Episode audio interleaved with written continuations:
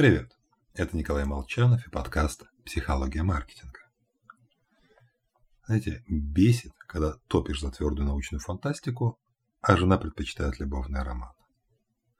Плохо, когда придерживаешься разных взглядов на прививки. Еще хуже, если не совпадают взгляды на политическую ситуацию. Но намного, намного хуже, когда всем становится плевать. Да, разногласия вызывают эмоции. Однако с ними можно бороться. Все партнеры, с которыми мы встречались долгое время, мирились с нашими особенностями. Отношения подходят к концу, когда появляется безразличие. Когда нам становится все равно, какие книги читает партнер, привился ли он и что он вообще думает о творящемся вокруг.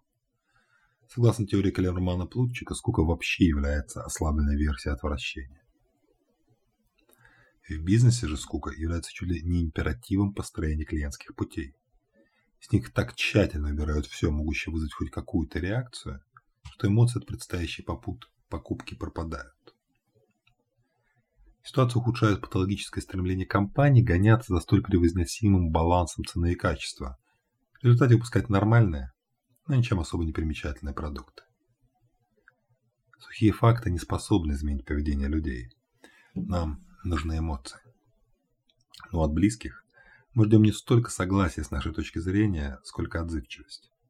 Желание понять нас и умение взглянуть на проблему с нашей точки зрения. Я тебя понимаю.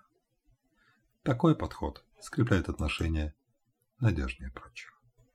Попробуйте им воспользоваться. И всего вам хорошего.